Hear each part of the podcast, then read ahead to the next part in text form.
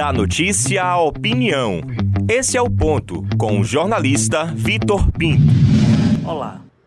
Há quem considere que na política o bom é seguir no poder e para atingir esse objetivo vale tudo. Quem tem dificuldade para entender esse circuito fica à margem do sistema e também do percurso de escolhas e construção de governabilidade.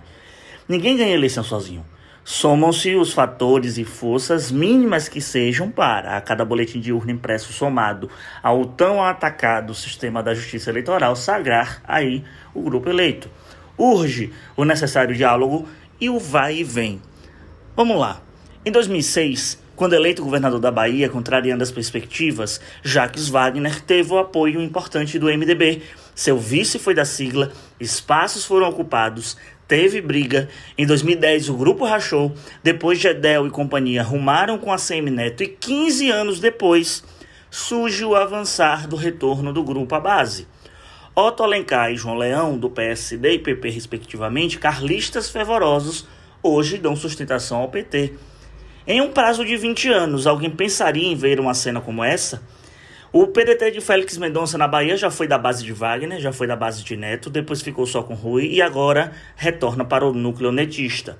Outro exemplo clássico, eu custei acreditar da briga entre João Roma e ACM Neto. As conversas que tive com Roma em Brasília foram me convencendo aos poucos pela riqueza de detalhes e o inconformismo de Neto quando sempre era questionado sobre a relação com ainda ex-aliado. Mas que não garante uma nova costura para 2022 um novo arranjo com os dois juntos. Dos entendidos da política, muitos creem em uma unidade em breve.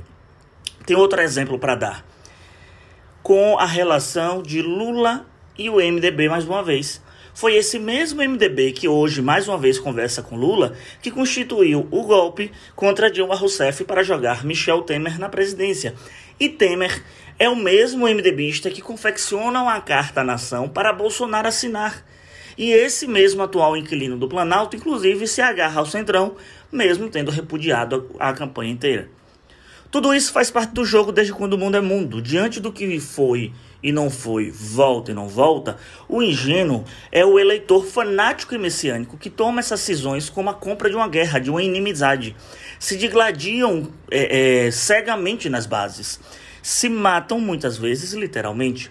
Mas as relações do topo, dos tapinhas nos ombros e das apunhaladas nas costas são cenas do jogo que lembram até a volta de Rita depois de dar a facada. Trair pode ser comparado a um pecado, mas perdoar, entre aspas, é uma virtude cristã, argumenta as velhas raposas.